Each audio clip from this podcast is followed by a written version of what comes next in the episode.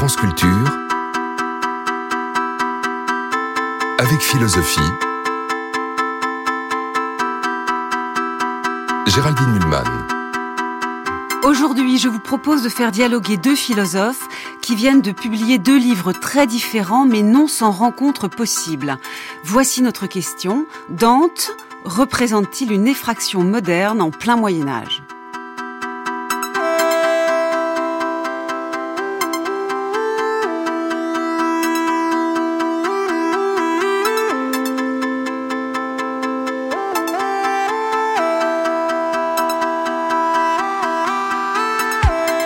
Philosophe Pierre Bourretz a en effet publié cet automne chez Gallimard un livre intitulé Sur Dante, livre dont la thèse est l'extraordinaire modernité de l'auteur de la Divine Comédie, ce grand poème composé de trois parties, l'enfer, le purgatoire et le paradis. Modernité parce que Dante fait fi de tous les interdits de la théologie, il se balade tout seul dans ces lieux mystérieux, accompagné de Virgile, et capable ensuite de revenir tout simplement parmi nous pour nous raconter. Modernité aussi parce que Dante était un acteur et un penseur politique et cela se voit aussi dans la Divine Comédie. Bref, Dante n'obéit à aucun des canons habituels de la création artistique du Moyen Âge. Cette liberté, on peut se demander s'il ne faudrait pas lui appliquer le concept d'effraction concept que développe le philosophe Mark Goldschmidt dans un livre qui vient de paraître chez Kimé et qui s'intitule L'effraction esthétique, l'écriture de l'art dans le discours philosophique. L'effraction, c'est, selon cet ouvrage, ce qui défie tout, même la conceptualité, philosophique. C'est pourquoi les penseurs les plus profonds de l'esthétique ont précisément pensé l'œuvre d'art comme une effraction de cette sorte. Bonjour, Margot Schmidt. Bonjour Géraldine Mulman. Et bonjour Pierre Bourretz. Bonjour Géraldine Mulman. Je suis très heureuse de vous accueillir pour, euh, pour euh, mener ce matin avec vous ce dialogue un peu improbable, mais que je crois euh, assez pertinent et fécond. Notre question, je le rappelle, c'est celle-ci. Est-ce que Dante était une effraction moderne en plein Moyen Âge?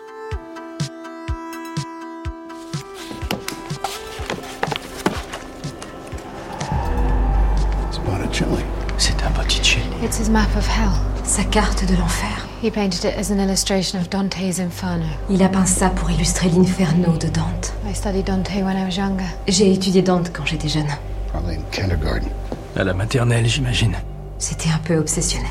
Dante defined our modern conception of hell. Dante a façonné notre conception moderne de l'enfer.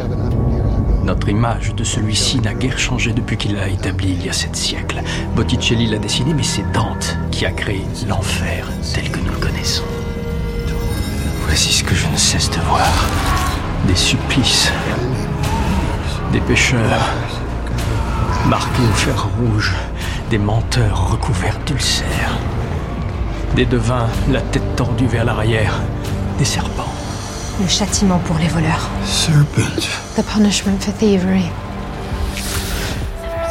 France Culture avec philosophie. Géraldine Mulman. Vous venez de- d'entendre un, un film tiré du roman de Dan Brown, Inferno. Ce film a été réalisé par Ron Howard en 2016. Et évidemment, il montre bien euh, tout ce que le livre de Dante et la figure de Dante a encore de fascinant. Dans ce film, un homme est en train de déclencher une épidémie en utilisant des références à l'enfer de Dante et un autre homme euh, essaye de l'en empêcher. Là, on l'entend se réveiller dans un hôpital italien. Il va s'associer à un médecin pour neutraliser le malfaiteur. Du mal, donc, du poison peut sortir de l'enfer de Dante, suggère ce, roman et ce film euh, contemporain. Euh, pourquoi, d'après vous, euh, Pierre Bourretz, y a-t-il toute cette aura sulfureuse et fascinante autour de Dante et singulièrement autour de cette partie dans la Divine Comédie qui s'appelle l'enfer? Alors, cette partie, effectivement. Hein, il y a, c'est cette partie-là qui continue de, de nous, de nous fasciner, disons. Euh, c'est-à-dire, c'est une réduction de Dante à la comédie et de la comédie à l'enfer. Mhm. Bon, ça, je crois, mais Margot Schmidt, euh, je crois, sera d'accord avec moi, que c'est la redécouverte de Dante à l'époque du romantisme qui a un peu donné cette configuration dans laquelle on oublie tout ce qui n'est pas Dante, ce qui n'est pas la comédie, et on a, on a tendance à euh, laisser de côté le purgatoire et le paradis au profit de l'enfer dantesque. Parce qu'on adore se faire peur. Parce qu'on adore se faire peur. Le terme dantesque, personne n'aurait l'idée de dire ce ciel sublime, c'est un ciel dantesque. On dira ce ciel sublime, c'est la loi morale en moi. On y verra, on y verra du Kant, mais on n'y verra pas du Dante. Alors que littéralement, on pourrait dire d'un ciel sublime, c'est un ciel dantesque, c'est le ciel du euh, euh, du paradis. Non, dantesque pour nous, c'est effectivement l'enfer, et c'est l'enfer lui-même un peu caricaturé, parce que l'enfer de Dante, oui, ce sont des, visions terrifiantes. Donc là, le, je ne connais pas le, film dont on vient de passer un extrait, mais euh, j'imagine bien, et, ça, ça une fois encore, ça se met en place à l'époque du romantisme. Euh, c'est quelque chose de, de terrifiant, c'est quelque chose où, où on voit des peines terrifiantes pour des fautes euh, terrifiantes. L'enfer de Dante, c'est d'une subtilité absolument extraordinaire. Quand on essaye de, déchiffrer la logique de ce qu'il appelle le contrapasso, qu'on traduit à tort comme loi du talion, parce que justement, c'est pas la loi du talion. Le, le contrapasso, c'est le, le contrepoint, la contrepartie dans l'au-delà, dans l'enfer, des fautes commises sur la terre. C'est d'une extraordinaire subtilité. C'est d'une extraordinaire subtilité sur des construite sur des catégories morales, sur des catégories de la, de la, de la philosophie d'Aristote, pas sur les catégories théologiques, mhm. pas sur les péchés capitaux, etc. C'est d'une extraordinaire euh, sophistication intellectuelle qui est à, contrario de, bon, une fois encore, cette manière dont on a un peu figé dans notre imaginaire Dante sur l'enfer et un enfer terrifiant. Et voilà, une partie des, des, des reprises les plus, les plus courantes de Dante, c'est ce Dante-là. Donc Dante, il est né en 1265, il mourra en 1321. Ce livre, on l'a trouvé euh, je crois, à la fin de sa vie. Hein, il a, c'était un, c'était posthume, si je ne me trompe pas. Bah, non, il, semble qu'il est, il est, il est, il a circulé, il a commencé de circuler, mais par morceaux de son livre. On sait très peu de choses, hein, biographiquement, on sait très peu de choses comment les, les livres ont commencé. Pas, voilà. Alors les Florentins n'ont pas aimé Dante pendant très longtemps. Alors ça, on va y venir. Mais je voudrais d'abord qu'on parle de, de, de, ce que dégage ce texte et pourquoi il fascine tant. D'ailleurs, je, je, on, va décrire un petit peu. Euh, Margot Schmidt, d'après vous, pourquoi ce texte euh, a tant d'aura euh, délicieusement effrayante.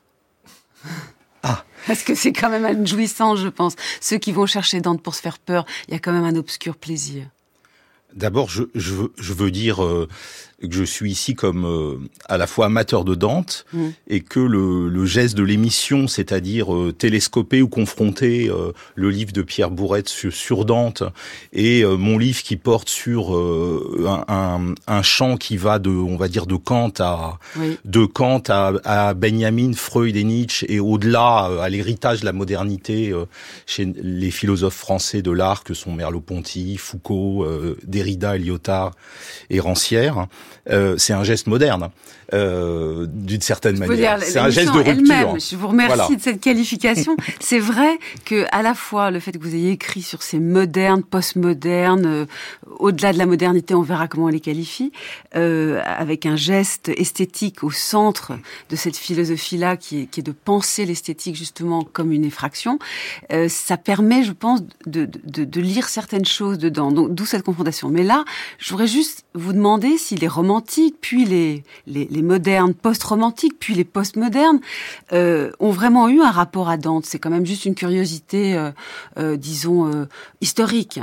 Alors, les romantiques allemands qui m'intéressent en, en premier, en premier lieu. Le mouvement romantique est un mouvement très très fugitif euh, de euh, postérieur à la troisième critique euh, kantienne, donc qui date de 1788-89. Donc le romantisme allemand euh, autour de la revue L'Athénaum, du travail des frères Schlegel et de Novalis et pourquoi pas aussi à la marge de Hölderlin. Oui. je pense que ce romantisme-là qui va à, à la fois donner accoucher de la modernité et d'une modernité qui va interrompre le romantisme, hein, une espèce de mouvement paradoxal. Ce romantisme-là allemand, je pense qu'il passe par-dessus Dante. C'est-à-dire, il s'intéresse, il hérite davantage des Grecs, comme euh, je pense à un texte de, de un texte de entre guillemets jeunesse qui s'appelle Le communisme des esprits, euh, dans lequel euh, dit que le, rapport au Moyen Âge, le pont et le pont s'est écroulé. Et donc, euh, et il va se reconstruire avec les romantiques allemands, c'est ça que Avec les romantiques, peut-être. Il, il, revient, Dante euh, revient en partie comme poncif, j'ai envie de dire, oui. euh, à cause de certainement de la euh, de l'intensité des images de l'enfer. Euh, il revient parce que les romantiques français euh, s'intéresse à la, à la fois à la à, au terrible et au grotesque qu'on peut rencontrer dans les images, dans les figures de l'enfer. Bon, alors on en parle de cet enfer. Donc cet enfer, il est constitué de neuf cercles concentriques, c'est ça, Pierre Bourrette, je parle oui. sous votre contrôle. Et alors, est-ce que c'est si terrible? Ça, je, je, je, ne sais pas du tout. En tout cas, euh, il y a euh, à chaque, dans chaque cercle des types d'individus qui sont punis. Euh, je ne comprends pas d'ailleurs très bien. Euh, c'est plus grave quand on s'approche du neuvième cercle. Oui. C'est de plus en oui, plus grave, on est d'accord. De plus en plus grave. On Donc on passe vers les fautes les, les, les, les pires. Donc euh, au début, il y a notamment premier, deuxième siècle les, les luxurieux, les jouisseurs, euh, serait-on tenté de dire. Ensuite, il y a les gourmands, on a tous les péchés capitaux. Ensuite, on a les avares et les prodigues. Ensuite, on a les colériques, puis les hérétiques, puis les violents, et enfin, neuvième et dernier siècle, cercle, les traîtres. Traîtres à la parenté, traîtres à la, par, à la patrie, pardon, traîtres euh, à leurs hôtes. Cette progression du vice et donc du châtiment est normale pour l'époque, Pierre Bourrette elle est normale pour l'époque et en même temps la construction n'est pas normale pour l'époque. La construction mmh. n'est pas celle des théologiens. Ça commence effectivement doucement sur l'ordre des péchés capitaux, puis il y a un moment au champ 7 où, où, ça commence à complètement se brouiller et ça devient une construction qui est une construction de Dante. Voilà. Une construction, je dirais pas dantesque, parce que justement, on va croire que Dante a surtout voulu faire monter en dramaturgie dans l'horreur. Non, c'est une construction de Dante avec d'extraordinaires subtilités dans cette logique de la faute et de sa euh, contrepartie. Mmh. Bon. Et qu'est-ce qu'on leur fait comme horreur? Bah, il y a des horreurs, par exemple, Chant 5, Les Luxurieux, euh, Francesca d'Arimini et son amant. Euh, leur faute a été découverte au moment où ils lisaient Lancelot du lac et où leur bouche se rapprochait pour se donner un baiser. Leur punition, la punition des hommes et des femmes comme eux, c'est d'être portés par le vent qui les éloigne, qui les rapproche et au moment où justement ils vont pouvoir se donner un baiser, le vent les rééloigne. Voilà, pour l'éternité, le contrapasso. La frustration éternelle. La frustration éternelle. Alors voilà, est-ce que ça c'est terrifiant? Est-ce que c'est... ils sont comme des étourneaux portés par les traîtres le... après c'est une horreur. Alors les traîtres c'est la douleur physique. C'est la douleur physique. C'est Ugolino euh, qui est pris dans les glaces. C'est un des chants les plus terrifiant. Il y en a d'autres qui sont plus terrifiants par les, les images. Celui-là est absolument terrible, mais il y a énormément de choses à en dire.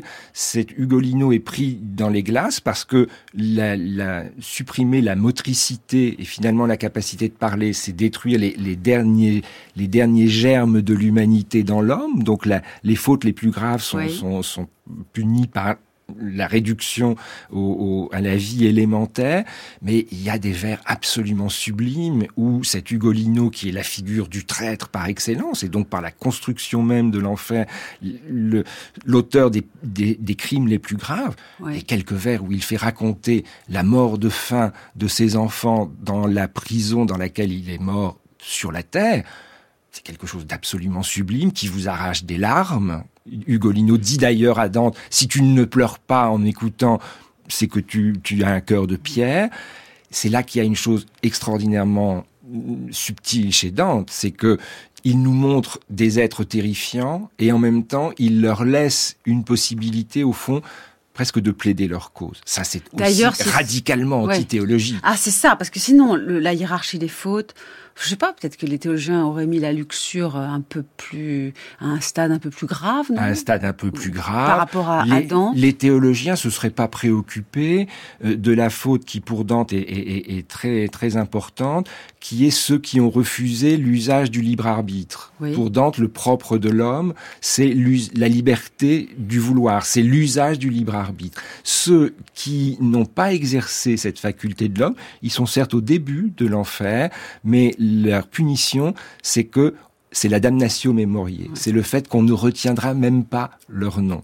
Ça, c'est une extraordinaire subtilité. Oui. Bon. Mais après, on sort de l'enfer. Comment on peut aller... Il nous fait visiter le purgatoire. C'est ceux qui ont demandé pardon, c'est ça? Alors, on sort pas de l'enfer. Il y a que lui qui sort de l'enfer. Oui, lui bon, et Virgile. Je veux dire, le lecteur, qui est si avec bien, le lecteur. Voilà, lui, lui, Virgile, il nous emmène le lecteur. Euh, on peut euh, arriver au purgatoire. Alors, l'interprétation classique théologique du, du, début du purgatoire, c'est que ce sont mm, des hommes et des femmes, mais en l'occurrence, ce sont que des hommes, euh, qui se sont repentis au tout dernier moment. Alors, ils se sont repentis, mais un peu trop tard. Moi, ce que je vois surtout dans les premiers chants du purgatoire, Mhm. mmh. c'est la caractéristique des individus qui sont là, c'est qu'ils ont été des grands hommes d'action, des, des guerriers, oui. et qu'ils sont morts au combat, qu'ils sont morts de mort violente. Il y a ce point qui leur est commun, qui est la mort violente. Et Dante raconte la mort de Manfred, qui est le, le fils de, de, Frédéric II, qui arrive avec un, la, la, qui a été dont le, le, le front percé par euh, une épée. Mais Je il n'est pas que- au paradis quand même. non, il n'est pas au paradis. Alors, il n'est pas au paradis, il y a peut-être des raisons politiques. Dante n'a peut-être pas osé faire du fils du dernier empereur euh, un élu. Euh, mais bon, au, paradis, il y aura malgré tout celui qui, qui, qui aura essayé d'être euh, empereur et qui n'y sera pas parvenu. Il n'est pas au paradis, il est au début du purgatoire. Alors, le début du purgatoire, c'est un endroit dans lequel on peut espérer euh, progressivement s'éloigner pour monter, pour aller plus loin et donc se rapprocher du paradis. Il est là et ce que je crois là Dante met en scène, c'est une, une profonde historicité de l'expérience humaine. Voilà. C'est-à-dire, que ça veut dire ben, je veux dire par là qu'il est, il est pas loin de nous raconter, comme le fera Shakespeare, la triste mort de, euh, des rois. Il n'est pas loin de, de nous raconter, au fond, l'histoire de ces êtres de pouvoir, de ces hommes de pouvoir qui Mm. ont euh, exercé le, le- le pouvoir avec sa grandeur et aussi euh, ses- ses- ses- sa misère. Il n'est pas loin de nous dire, ben voilà, ils sont au purgatoire parce que ils sont morts de mort violente. Vous vous souvenez chez Shakespeare le- la, la triste chronique de la mort des rois, tous morts au combat, tous ceux- assassinés, etc. Et ceux qui l'aiment le moins ne sont vraiment pas au paradis. En l'occurrence, on va y venir, mais Manfred, le fils de Frédéric II, il, il était plus proche d'une faction à, à Florence qui n'était pas celle de qui n'était pas celle de, de Dante, il était plus proche des Gibelins, mais on va y revenir après. Je, je voulais- y voilà, il choisit. Ce que je voulais juste euh, suggérer, c'est qu'il y a des éléments politiques Énorme. dans les personnages qu'il met soit dans l'enfer, soit dans le purgatoire, soit au paradis. Dernière question, parce que vous avez attisé ma curiosité. Il y a des femmes dans les trois lieux? Il y a, si je ne me trompe, une seule femme en enfer. J'ai déjà cité son nom, Francesca da Pourquoi Qu'est-ce qu'elle a fait La luxure. Ah oui, la C'est- C'est luxure. elle qui a été ouais. surprise avec son amant. Oui, donc au premier, au deuxième cercle, quoi. C'est pas Euh, trop grave. cinquième au Cinqui- cinquième Ah non, cercle, quand même, oui, ouais. Voilà. Et mais, mais chose très importante, c'est le premier personnage historique. C'est le, le premier personnage réel qui a vécu, dont les contemporains de Dante connaissaient l'histoire, euh, qui entre dans cette affaire. Ça, c'est considérable du point de vue de la. Oui. Ça, c'est le, le, le point qu'a qu'a mis au jour Eric Auerbach. C'est l'importance des personnages historiques dans la comédie. C'est le fait que Dante ait choisi des personnages historiques contemporains ou d'un d'un passé relativement récent pour peupler son, sa, sa, sa comédie, pour peupler son au-delà. Ensuite, je, il y, a, quelques femmes au, purgatoire, mais il y en a davantage au fond au paradis. Là, il y en a. Il y en a, il y en a, il y a, bah, il y a quelques, il y a quelques saintes, il y a quelques euh, Béatrice. Il y a la Béatrice, Bah, il y a sa Béatrice vient femme, du vient du, du, du paradis. Elle, elle, elle, elle en est descendue pour venir rejoindre Dante au purgatoire, mais elle, elle, elle, elle vit, si je puis dire, son son lieu à Mm. elle, c'est le le paradis. Euh, donc rappelons, hein, Dante a deux guides successifs dans dans le la, la traversée de l'au-delà de sa comédie, Virgile Bon, mhm. et ensuite euh, Béatrice. Alors là, évidemment, il y a toute une, affaire d'interprétation. Est-ce que, comme on l'a dit très longtemps, comme l'ont dit les premiers commentateurs de Dante, Virgile est une allégorie de la raison, et puis Virgile une allégorie de la foi, euh, et Béatrice une allégorie de la foi. Bon, ça, on en parlera peut-être. Peut-être. En tout cas, je voudrais maintenant qu'on comprenne ce qui est moderne chez Dante. Comment penser cette modernité Eh bien, il y a un poète qui a vraiment considéré Dante comme un, comme un contemporain, c'est Ossip Mandelstam. Dans ses entretiens sur Dante de 1933, je, je rappelle que il, va finir euh, au goulag, euh, Mandelstam, dans la Colima, euh, euh, peu, dans la fin des années 30, où il va mourir donc près de Vladivostok à cause de son euh, épigramme à Staline. Mais là, on parle d'autre chose, même si c'est la même date que l'épigramme à Staline. Entretien sur Dante, Ossip Mandelstam. Écoutez impensable de lire les chants de Dante sans les attirer vers l'époque contemporaine. C'est dans cette intention qu'ils ont été écrits. Ils sont des appareils à capter l'avenir. Ils appellent un commentaire au futur. Le temps, pour Dante, c'est le contenu de l'histoire perçu comme un unique acte synchronique. Et, à l'inverse, le contenu de l'histoire est la prise de possession en commun du temps par ceux qui le façonnent ensemble, l'explorent ensemble, ensemble le découvrent. Dante, un antimoderniste.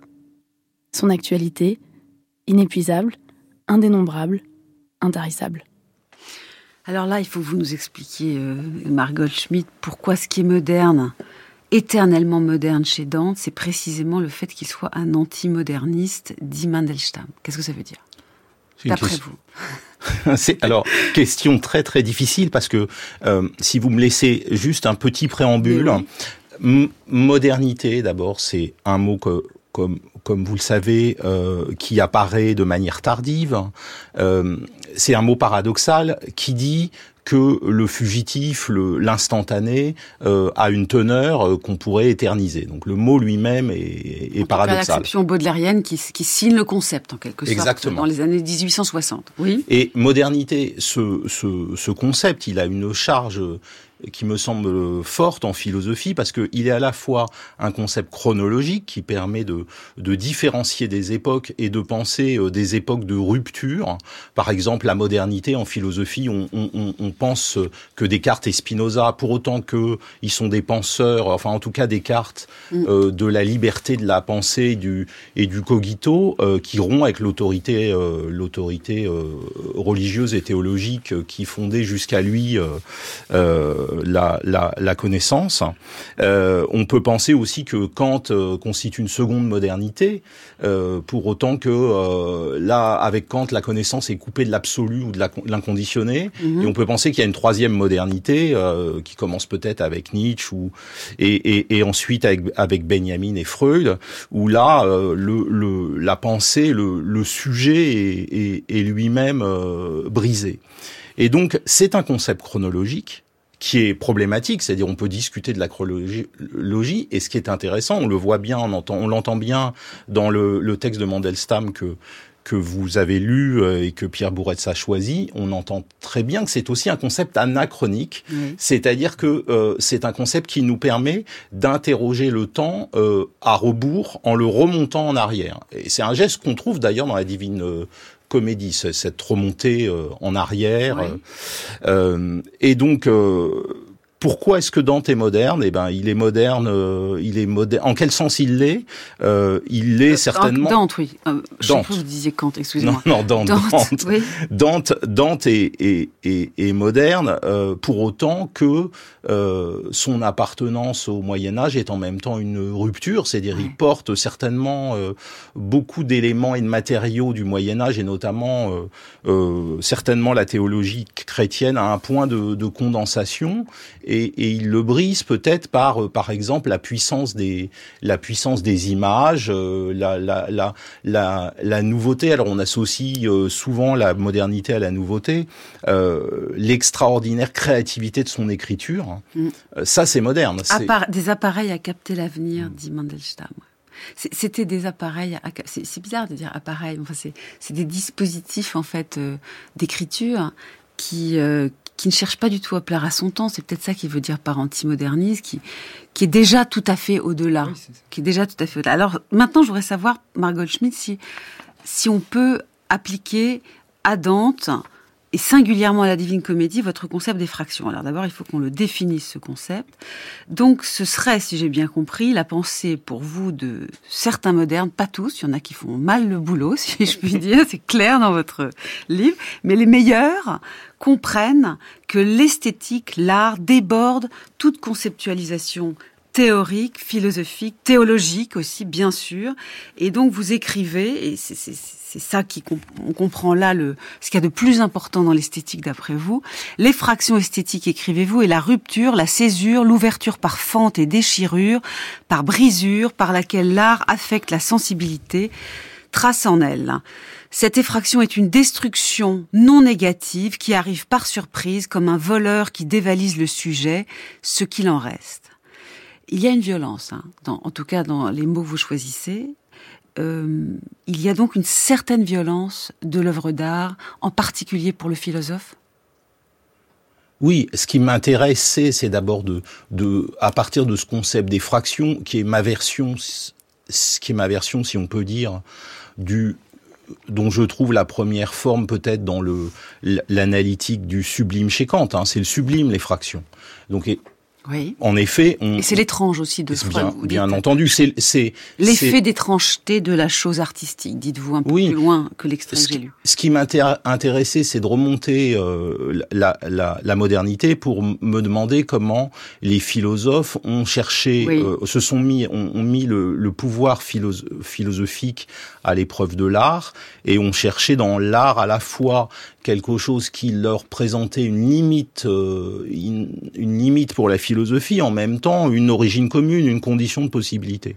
Et ce qui m'a intéressé, c'est de d'essayer de montrer comment ces philosophes, on va dire de Kant à, à Benjamin, euh, selon trois euh, trois scansions de la deux scansions de la modernité, pardon, euh, comment ils s'intéressent à ce qui vient euh, à la fois interrompre la condition de possibilité de la représentation et en même temps euh, comment ils sont sensibles à la manière dont euh, le tissu sensible, le continuum sensible se, est brisé, d'abord est coupé et ensuite euh, est brisé.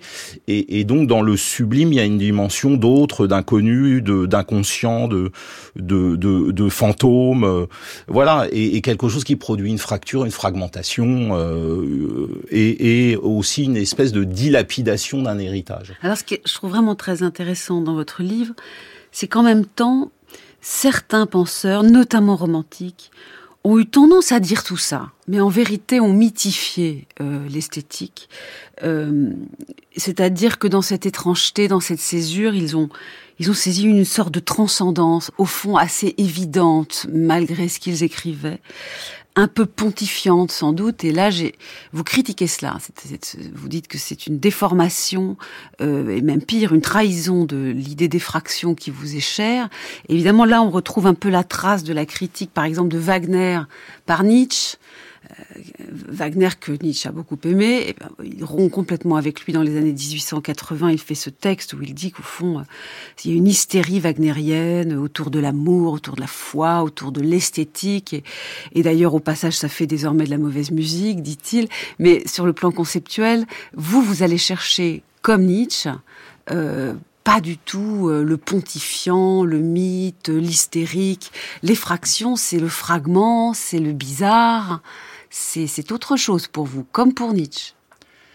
Disons que ce qui m'intéresse en ce moment, depuis mon précédent livre, La vie sans appui, jusqu'à celui-ci, Les fractions esthétiques, c'est que aujourd'hui on est dans un moment de euh, liquidation du travail de la modernité. Et moi, mon projet depuis euh, depuis deux livres, hein, c'est de, de tenir le pas gagné de la modernité. C'est-à-dire, c'est l'idée que ça a été quelque chose de tellement intense et une telle avancée de la pensée, de la sensibilité, que je pense qu'il faut, euh, dans un mouvement de retour en arrière, se remémorer cette modernité. Donc lire les textes déjà oui. et pour moi, le livre de Pierre Bourrette, c'est un exemple de lecture ah. euh, attentive et philologique. Nous sommes, dans nos liens. Voilà. Et alors, la deuxième chose, c'est que cette, cet héritage de la modernité contre un, un, euh, un moment euh, contemporain où il s'agit de liquider ce travail de la modernité, qui est notamment un travail d'anamnèse, de remémoration. Euh, comme condition de la pensée, euh, ça, ça ne va pas sans une réécriture. Vous voyez, la lecture ne va pas sans une réécriture. Et donc, c'est beaucoup plus important qu'une mythification du passé. Au fond, là, j'espère que vous avez saisi là, le compliment, euh, Pierre Bourretz. Là, ce que Margot Schmitt est en train de vous dire, c'est que oui, c'est comme ça qu'il faut faire, aller chercher des œuvres qui ont un pouvoir d'effraction, déjà à leur époque considérable, mais les lire aussi euh, euh avec une liberté et pas du tout comme des cathédrales euh, dans lesquelles on s'agenouillerait. Je crois qu'il y a quelque chose de cet ordre. Et c'est la raison pour laquelle j'ai trouvé que la notion d'effraction de Margot Schmitt euh, euh, suggérait de, de, de, travailler votre livre à, à, son ombre. Qu'est-ce que vous, vous en pensez? Vous avez lu le livre de Margot Schmitt? Je, je, je l'ai bien sûr lu. Alors, quand, quand, vous nous avez proposé l'émission, je me suis dit bon, on risque un peu là des, des balançoires pour passer de l'un à l'autre, et finalement non.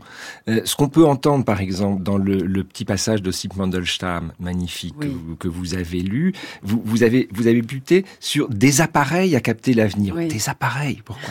Oui, euh, Mandelstam pro propose de lire la comédie comme une expérience, comme un dispositif expérimental. Moi, j'ai repris ça complètement à mon compte. Chez lui, c'est presque un aphorisme. Je l'ai repris complètement à mon compte pour essayer de montrer que oui, la comédie, c'est une expérience, c'est une expérience intellectuelle, c'est au fond une expérience euh, philosophique, qui n'a pas tout à fait le, les, les, les, appareils d'expérience auxquels pense Mandelstam, qui malgré tout quand même partage un peu l'imaginaire soviétique de son, de, de, son temps, mais appareil à capter l'avenir, il a profondément raison. Euh, il y a une, presque une preuve matériel, enfin en tout cas dans la, la, la, matérialité de la langue.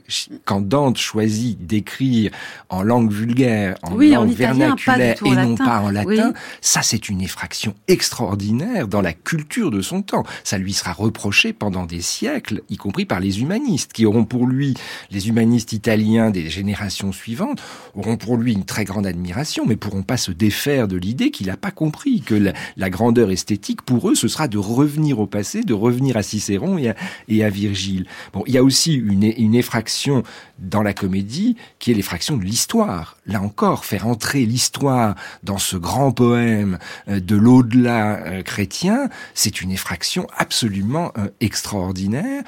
Bon, et puis peut-être que moi j'ai un peu aussi fait mon, ma propre oui. effraction dans le monde de la dentologie parce que je viens pas de là, je, je et, et c'est vrai que j'ai un peu j'ai risqué une sorte oui, de, de d'effraction là-dedans et, et, je ne l'ai fait. J'avais pas prévu d'écrire un livre sur Dante, c'était pas du tout prévu. C'est ça s'est produit pour des raisons qui tiennent à des, des, des choses personnelles, mais je n'avais jamais imaginé me risquer à écrire un livre sur Dante, sur un, un monument de la littérature que que j'avais fréquenté depuis toujours, lu, relu qui était dans. Mais jamais je ne me suis dit, je vais faire en philosophe un, travail sur Dante. En plus, il y avait un travail qui, qui, qui restait monumental, qui était celui d'Étienne Gilson.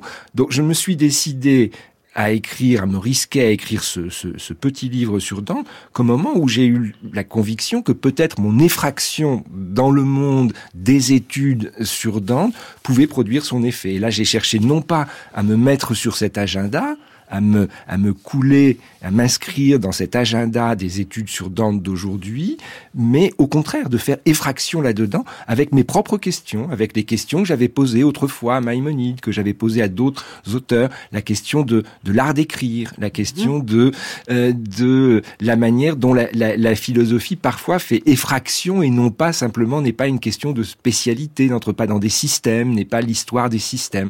Donc voilà, j'ai peut-être aussi un peu fait mon, mon effraction dans un monde qui n'était pas le mien et, peut-être on me le reprochera peut-être, peut-être ça ici. me sera reproché. Alors là, je peux vous dire, pas ici, pas ici c'est même exactement l'angle euh, que nous avons choisi pour cette émission. Donc je, je, je dis aux auditeurs qui viendraient peut-être de nous rejoindre que nous parlons de Dante comme effraction moderne en plein Moyen Âge. Je suis en compagnie de Marc Goldschmidt qui théorise la notion d'effraction dans son dernier livre, d'effraction esthétique, euh, dans son dernier livre paru chez Quimé, et euh, de, de, Pierre Bourretz qui a, vient de, de, sortir un sur Dante chez Gallimard. Alors, je, pense qu'il est temps maintenant, Pierre Bourretz notamment, d'aller voir qu'une des choses qui, qui constitue l'effraction de Dante, c'est de mettre de la politique dans le poétique. la Divine Comédie euh, ne correspond pas au canon de la théologie, notamment pour cela, parce qu'il y a des traces politiques, et donc il nous faut faire un tout petit peu un retour en arrière historique. Qu'est-ce qu'était Florence euh, à la charnière du, du, 13e et du 14e siècle? Euh, Qui était Dante, etc. Alors pour cela, rien ne vaut un bon historien. Écoutez Jacques Madol sur Dante. il s'exprimait sur France Culture en septembre 1965.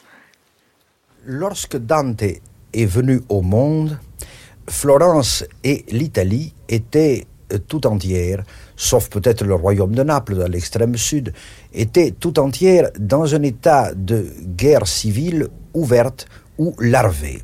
Elle était divisée par cette fameuse querelle des Guelfes et des Gibelins.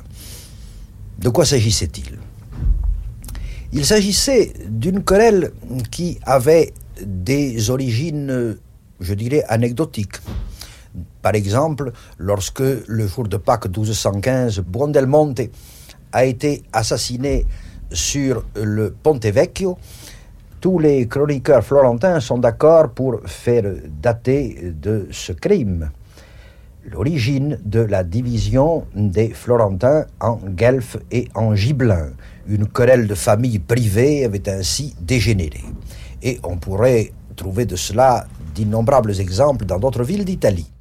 Alors, euh, Jacques Madol nous explique là que Florence est depuis en gros euh, 12e, 12e siècle, mais c'est le cas de d'autres euh, cités hein, en Italie. Une cité-État, comme ça des petites cités, elles cherchent souvent des protecteurs, elles ne sont pas toujours d'accord euh, à propos du choix de leurs protecteurs, tantôt un empereur, tantôt un pape, et euh, la différence entre les Gibelins et les Guelfes, communément expliquée, c'est que les Gibelins croient beaucoup au moment de, de, de, des conflits entre Frédéric II et le pape à Frédéric II, il joue la carte de l'empereur, alors que les Guelfes euh, jouent plutôt la carte du pape. Cela dit, il ne faut pas simplifier ces choses-là, et euh, je propose de réécouter Jacques Madol euh, sur précisément la différence entre les Guelfes et les Gibelins. Les Gibelins aspiraient en effet à une suprématie de l'Empire sur la papauté, au lieu que Dante considère que si le pape doit être absolument souverain dans le domaine spirituel, c'est-à-dire dans le domaine du salut, dans tout ce qui concerne la conduite des âmes vers le salut, l'empereur doit l'être dans tout ce qui concerne l'établissement du bonheur ici-bas. Alors, il euh, divise en quelque sorte ces deux fonctions et il ne pense pas que l'une doive être subordonnée à l'autre. Ce qu'il y a de plus profond, je crois, dans la doctrine politique de Dante, c'est que il pratique des distinctions absolues entre les divers domaines. D'un côté, le domaine spirituel où en effet rien ne doit s'opposer au pouvoir du pape, et de l'autre côté, le domaine temporel où rien ne doit pouvoir s'opposer au pouvoir de l'empereur. Il considère que c'est la confusion des pouvoirs, que c'est le fait euh, pour la papauté de prétendre à une domination directe ou même indirecte sur euh, le temporel, c'est de là que sont sortis tous les malheurs de l'Italie et du monde. Donc vous l'aurez compris, Dante est un guelfe et pas un gibelin, mais c'est un guelfe qui pense qu'il faut un équilibre entre le pape et l'empereur. Euh, il, il, ne veut pas non plus un, un pape euh, complètement euh, hiérarchiquement supérieur à l'empereur. De ce point de vue-là, quand il va occuper des fonctions politiques au sein d'un gouvernement qui est guelfe, et il sera notamment prieur des arts en 1300, je voudrais bien d'ailleurs que vous m'expliquiez ce que c'est, s'il vous plaît, Pierre Bourretz, à ce moment-là, il rejoint ce qu'on appelle les guelfes blancs qui sont pour quand même que le pape n'en fasse pas trop, alors que si j'ai bien compris, les guelfes noirs, ils sont vraiment euh, euh, mains liées euh, devant le pape. Est-ce que ça va comme résumé, Pierre Bourretz Ça résume très bien. Alors je rassure les auditeurs, hein, Jacques Malot, 1965, on n'est pas à la nuit, on n'est pas dans, dans les nuits de France Culture, c'est bien, nous sommes bien, il est 11h du matin, donc 10h30 du matin, pour dire que, bien sûr, il résume parfaitement le, le, le, le schéma, tableau le tableau d'une affaire, d'une situation politique italienne de l'époque de Dante, d'une effroyable complexité. Bon, il a très bien dessiné. Mhm. Le cadre Guelph-Gibelin, ce cadre-là, il est inactuel depuis la mort de Frédéric II, à peu près 70 ans plus tôt, parce qu'il n'y a pas de candidat à l'Empire. Donc le, le, le, le, giblinisme est un peu fantomatique parce qu'il n'a pas de candidat ce qui va se produire du, du, du vivant de Dante. Donc Dante commence par être effectivement un guelfe, c'est-à-dire un partisan des libertés communales. Hmm. Euh, le, vous, vous m'interrogez sur la, la, fonction de prieur, le système institutionnel de, de, la cité, parce que tout se passe dans la cité de Florence. Chaque cité a ses propres institutions, elles sont mobiles, elles se, elles se transforment. La fonction de prieur, c'est une fonction élective pour une durée de seulement quelques mois de participation au pouvoir communal.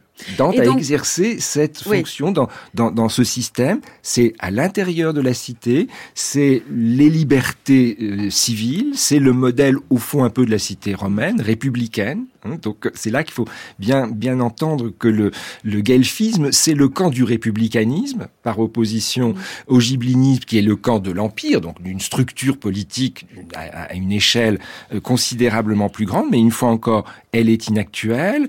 Madol a raison d'insister sur le fait qu'il y a dans tout ça des conflits personnels, des conflits de famille, des conflits qui recoupent aussi des, des enjeux sociaux.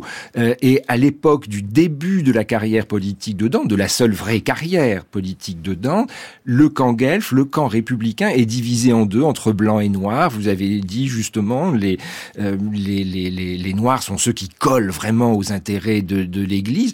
Tout ça va quand même conduire au fait que Dante est, à une condamné, est condamné à mort. Voilà, donc Dante sorti très, mal se et il sorti, il n'y reviendra jamais. Parce que là, il y a un moment, ça va l'énerver aussi ce que fait le pape, qui pour le coup essaye de plus que l'énerver. D'ailleurs, le pape en question finira en enfer alors, dans la comédie. Alors c'est ça qui m'intéresse, parce qu'en fait, bon, il va être exilé, il écrira la, la Divine Comédie en fait, il réglera beaucoup de comptes politiques aussi dans ce texte. Donc, vous venez de le dire.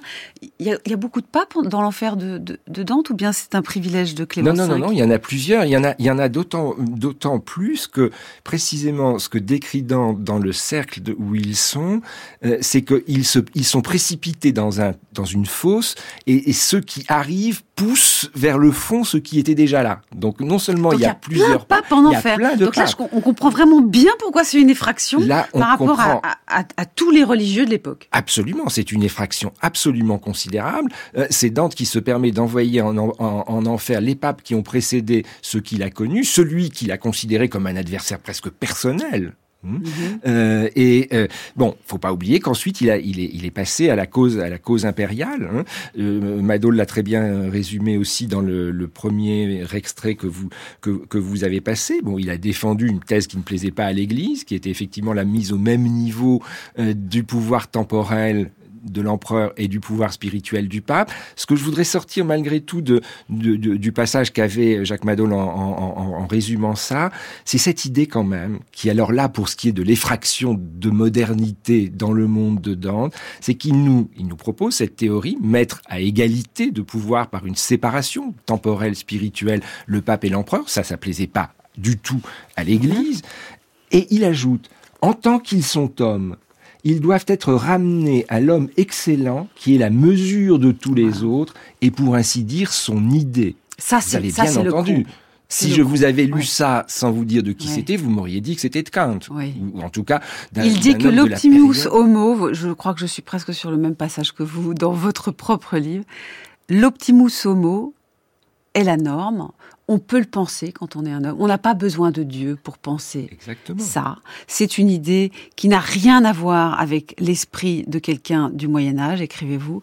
Euh, et ça, c'est terrible. Notamment, ça va contre l'augustinisme qui est en train un peu d'envahir doucement l'Europe, euh, fin du Moyen Âge et encore Renaissance.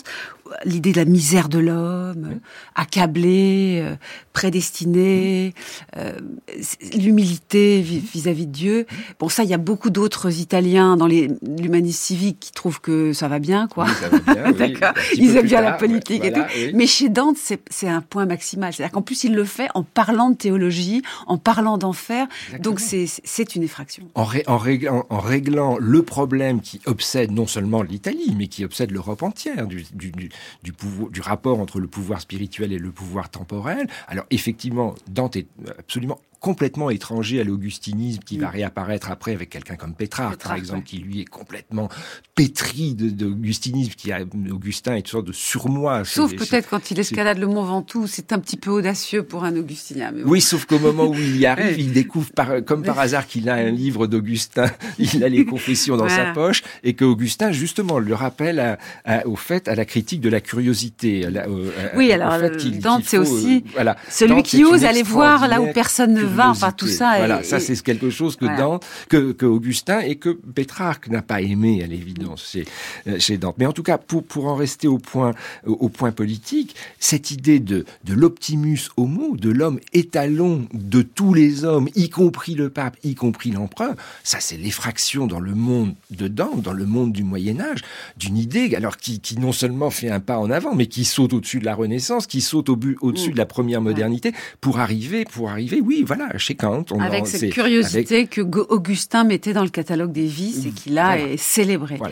Alors, on va revenir maintenant au problème de l'effraction euh, lui-même avec Marc Goldschmidt. Bon, vous, ce que vous écrivez dans votre livre, c'est que notamment au Quattrocento, donc là c'est le 15e siècle, c'est deux oui, deux siècles après, après Dante, là, il y a eu clairement, dans la peinture notamment, une blessure, dites-vous, une césure. L'ordre théologique euh, a vu qu'il ne parvenait plus à soumettre, à soumettre la peinture. C'est l'expression que vous employez. Mais au fond, on peut avoir fait ça déjà deux siècles avant. Au, fond, les fractions, c'est pas juste certains moments historiques, c'est aussi des individualités qui percent leur propre présent.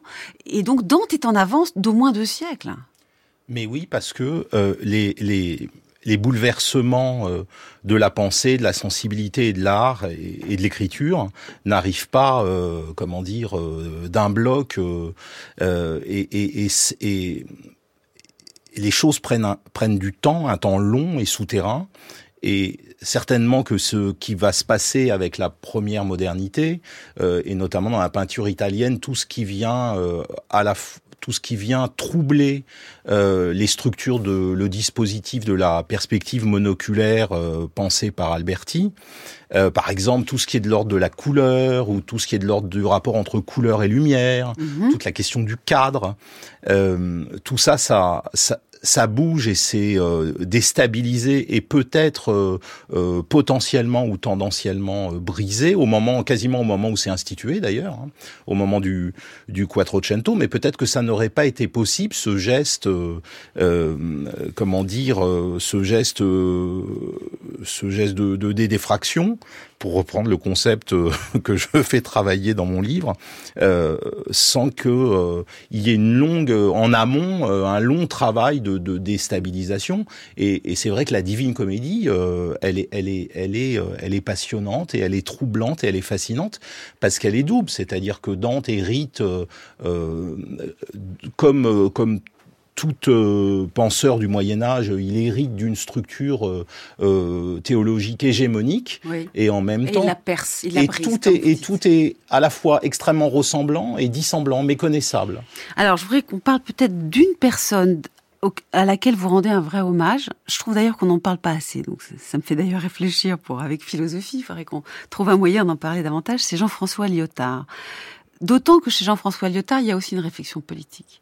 Donc vous dites que lui, il a bien compris cela, que dans l'esthétique, face aux grandes œuvres d'art, l'économie libidinale, donc Eros, dites-vous, R, il y a une sorte de désir en nous qui n'est pas euh, fixé, une économie libidinale, dites-vous, euh, qui est aussi une économie politique et qui est une économie picturale, euh, avec cette idée d'un désir qui, qui, n'est pas pleinement satisfait, qui est dans une forme d'errance. Et euh, alors vous n'employez pas le mot d'utopie, je crois que vous ne l'aimez pas beaucoup ce mot, mais est-ce que ça n'ouvre pas incroyablement ce qui nous arrive lorsqu'on est dans une expérience esthétique? Et est-ce que ça ne jette pas un pont vers des enjeux politiques? C'est-à-dire que c'est aussi ce type de désir errant qui nous permet d'imaginer de sortir d'une situation politique. Ce pont-là, je pense, Lyotard fait, vous ne le faites pas totalement. Est-ce que je me trompe? Non, non, vous vous trompez pas. Euh, le projet de mon livre est peut-être lyotardien, c'est-à-dire que Lyotard est, celui qui, euh, malgré tout, même si il, a tendance à réduire la modernité et la fin de la modernité à la fin des grands récits, parce que c'est ça qui m'intéresse aussi, c'est c'est pourquoi aujourd'hui le travail de la modernité est liquidé, c'est-à-dire le travail qu'on a chez Dante de de de, de catabase, on, on descend au royaume des morts euh, dans l'idée que c'est eux qui vont nous éclairer sur l'avenir ce, geste extrêmement fort qui est celui de l'enfer, euh, qui est un, la condition pour, la, pour une élévation.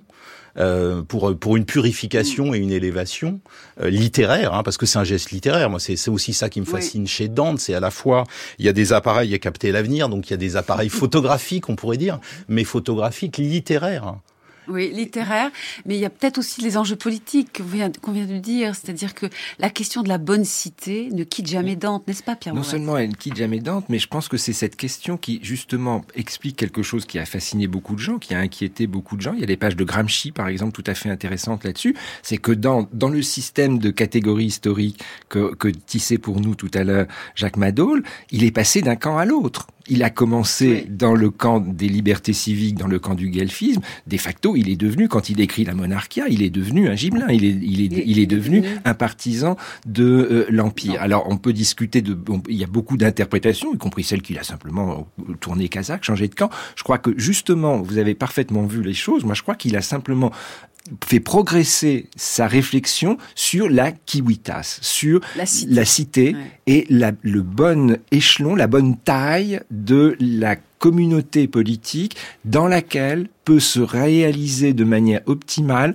la liberté de l'homme, l'exercice du libre arbitre. Et il est devenu grinçant avec les papes d'une manière qui n'était c'était pas du tout le cas euh, 30 ans plus tôt. Alors ça, ça c'est non, non, il est devenu grinçant avec les pains. Bon, mais ça c'est l'aspect pratique de sa, de, de son action politique. C'est aussi politique, hein, la question du pape. Hein, mais, mais il y a, il y a une, une, une, question politique qui est que il, il, il, attrape à la fin de la période où euh, de son engagement républicain, juste après avoir été condamné à mort, quand il commence à faire un peu le bilan de ça, la notion de bona civilitas, de bonne, de bonne cité, et petit à petit, son raisonnement avec un, un, un raisonnement aristotélien de, son temps, fait monter en puissance vers l'universalité, vers une commune humanité, l'idée de la définition de l'espace dans lequel peut se déployer la liberté de l'homme. Et là, effectivement, il passe au-dessus de la dimension italienne mhm. et il arrive à la dimension impériale. Parce que c'est là que, à travers une multitude, peut se réaliser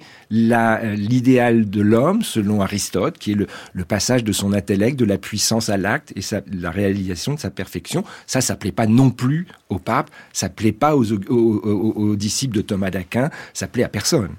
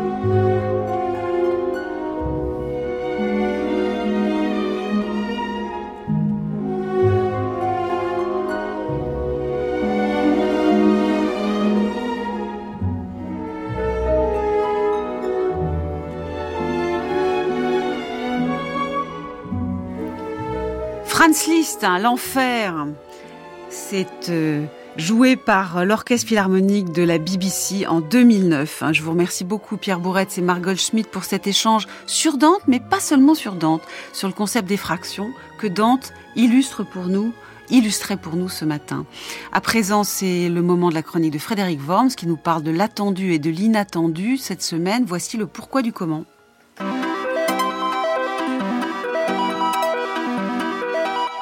Comment agir sans attendre? Il y a un problème tout à fait particulier dans l'expérience de l'attente, dans l'expérience de l'attente euh, d'un mal, bien entendu, mais aussi dans l'expérience de l'attente d'un bien, et peut-être euh, dans l'expérience de l'attente tout court, c'est qu'elle peut nous paralyser. C'est que pendant l'attente, évidemment, le sujet se bloque, s'arrête et semble simplement figé dans l'attente de cet avenir qui pourra alors déclencher son action. C'est le cas même quand dans une expérience euh, très négative, nous attendons que cela aille mieux pour agir. Nous sommes certes révoltés, inquiets, mais nous nous disons attendons que les choses se clarifient, attendons d'y voir plus clair avant d'agir. C'est le cas, par exemple, aujourd'hui pour certains et certaines face à, au grand danger du, du moment présent, par exemple, et avant tout à l'expérience des catastrophes climatiques possibles, encore représentées comme possibles ou à venir, est tellement disproportionnée que nous ne savons pas comment agir. Attendons d'y voir plus clair, ou bien face à des catastrophes annoncées, des risques politiques majeurs, eh bien nous savons que ils peuvent venir, nous attendons de voir, nous pouvons euh, attendre le pire, nous attendre au pire, espérer le meilleur. Et en tout cas nous sommes parfois tellement tétanisés par la perception à la fois d'un risque à venir et du temps qui nous en sépare que nous sommes deux fois paralysés, que nous n'avons pas toutes les données pour agir, nous attendons d'être certains et nous attendons donc tout court sans agir. Blaise Pascal pourtant nous avait prévenu, y compris d'un point de vue euh, théologique, en disant dans cette phrase bien connue, le Christ est en agonie jusqu'à la fin du monde, il ne faut pas dormir pendant ce temps-là, le temps nous est compté, il faut agir ici et maintenant, disait aussi Jean Kelevitch, et donc il faut agir sans attendre. Attendre, c'est aussi la démission face à l'action, même si l'attente, on le sait, on l'a dit, on l'a vu, l'attente est aussi une ouverture vers l'avenir et est aussi une quelque chose d'irréductible dans notre cœur. Nous attendons le bien nous redoutons le mal et cette attente du bien est plus forte même que la peur du mal. Mais il faut pourtant agir sans attendre. Devant une négativité, justement, il ne faut pas seulement attendre qu'elle se résolve toute seule, elle attend de nous une action. Il y a une attente de notre action sans attendre, mais sur la base de principes clairs, nous orientant euh, vers euh, la justice, vers ce qui peut résoudre pour tout le monde les problèmes qui se posent à, chacun. Il y a une action immédiate et au moins une protestation immédiate, une mise en jeu qui va nous éclairer sur euh, les principes eux-mêmes, qui va nous éclairer sur ce qui se passe sans attendre que cela s'éclaire tout seul. Dans son livre posthume, Une brève histoire de l'économie, l'économiste Daniel Cohen, préfacé par Esther Duflo, qui souligne ce point justement dans sa préface, Daniel Cohen a une phrase prémonitoire, une phrase extraordinaire, je trouve, en ce sens, même si cela n'a rien d'un testament. Il écrit, il ne faut pas distinguer la réflexion et l'action. C'est en faisant les choses qu'on transforme son imaginaire. Il faut commencer à vivre autrement, même si les gestes de départ sont symboliques pour faire l'apprentissage d'un monde à inventer. Il faut ressentir non pas seulement de la tristesse face au monde qui se délite, mais de la joie pour celui qui est possible. Il faut donc commencer à agir pour transformer le monde et se transformer soi-même, et cela sans attendre. L'attente est un phénomène indispensable de la vie humaine. Il a un versant négatif et de souffrance, un versant de désir, mais si nous attendons quelque chose du monde, commençons à le produire dès maintenant.